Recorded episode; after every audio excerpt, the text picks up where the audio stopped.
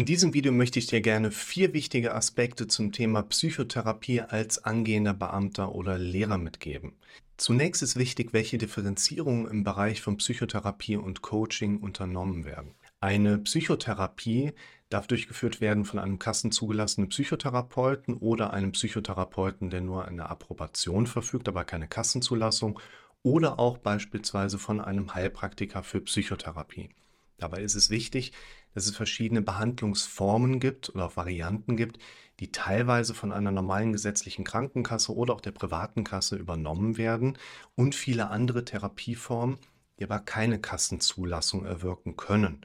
Zu den kassenzugelassenen Therapieformen zählen im Moment die Verhaltenstherapie, die tiefenpsychologisch fundierte Psychotherapie oder auch die Psychoanalyse. Wichtig ist, dass wir nur auf die Verfahren schauen, die auch von der Kasse zugelassen sind, die also von einer gesetzlichen oder privaten Krankenkasse entsprechend abgerechnet werden können. Wenn du als angehender Beamter oder Lehrer in eine Psychotherapie gehst, die von der Krankenkasse abgerechnet werden kann, dann wird es wahrscheinlich, natürlich abhängig von deinem Hintergrund, keine Probleme bei der Abrechenbarkeit geben. Das heißt, wenn du zu einem kassenzugelassenen Psychotherapeuten gehst, wirst du normalerweise erstmal fünf probatorische Sitzungen nehmen. Dann wird der Therapeut einen entsprechenden Antrag bei deiner Kasse stellen und da wird je nach Hintergrund eine Bewilligung für eine Therapie stattgegeben oder sie wird eben nicht bewilligt. Allerdings wirst du nachher beim Amtsarzt in der Verbeamtung, ob jetzt als Beamter oder als angehender Lehrer, gefragt werden können. Diese Frage wird nicht immer gestellt, aber diese Frage kann gestellt werden durch den Amtsarzt.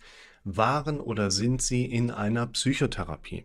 Und wenn du hier jetzt Nein sagst und es nachher bei einer Überprüfung, die zwar selten durchgeführt wird, aber durchaus stattfindet, herauskommt bei der Einsicht in deine Krankenkassenunterlagen, doch der Patient war in einer Psychotherapie, dann ist diese Lüge in dem Moment durchaus eine Erschwernis für eine entsprechende Verbeamtung auf Lebenszeit.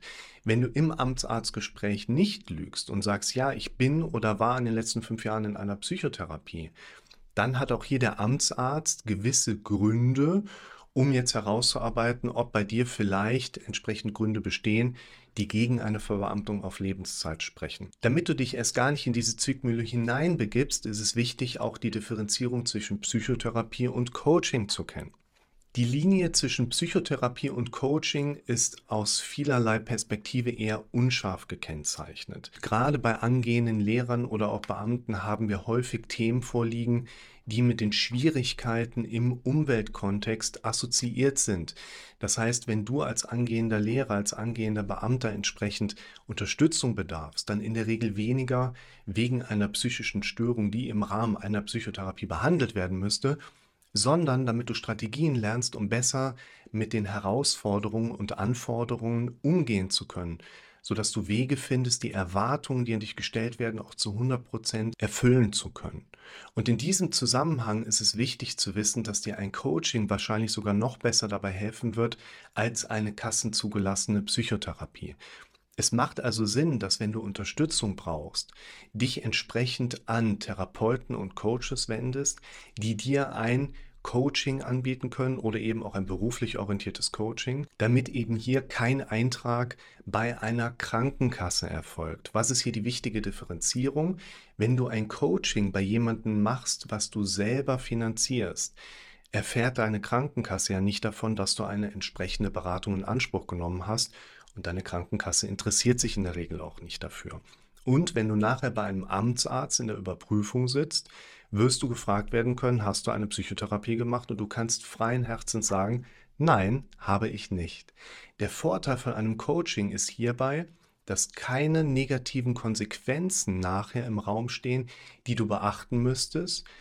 Auf der anderen Seite steht natürlich die Investition, dass du mit deinem eigenen Geld in deine eigene Situation investierst. Und das wäre auch mein Tipp für dich, wenn du dir unsicher bist, ob eine mögliche Behandlung oder Therapie deinen beruflichen Zielen nachher Schwierigkeiten bereitet oder diesen im Wege steht, versuche erstmal Kontakt aufzubauen zu beispielsweise jemandem wie mir, in deinem Thema erstmal einzugrenzen, abzugrenzen, um ein Stück weit zu verstehen, ist das ein Thema, was psychotherapeutisch behandelt werden sollte oder reicht hier nicht auch ein Coaching? Und deshalb lautet meine Empfehlung hier, versuche, dir Hilfe zu holen und schaue danach, dass du jemanden findest, der dir ein gutes Coaching anbieten kann, vielleicht sogar als berufliches Coaching deklarieren kann, um eben die notwendige Unterstützung zu bekommen und nicht Gefahr zu laufen, dass durch eine kassenzugelassene und kassenübernommene Psychotherapie ein Eintrag bei der Krankenkasse besteht, der dir nachher einen gewissen Stolperstein darstellen kann. Wenn du gerne mehr zu dem Thema wissen möchtest oder weitere Fragen hast, dann schreib die doch mal unten in die Kommentare rein, damit auch andere Menschen von deinen Fragen und meinen Antworten profitieren können.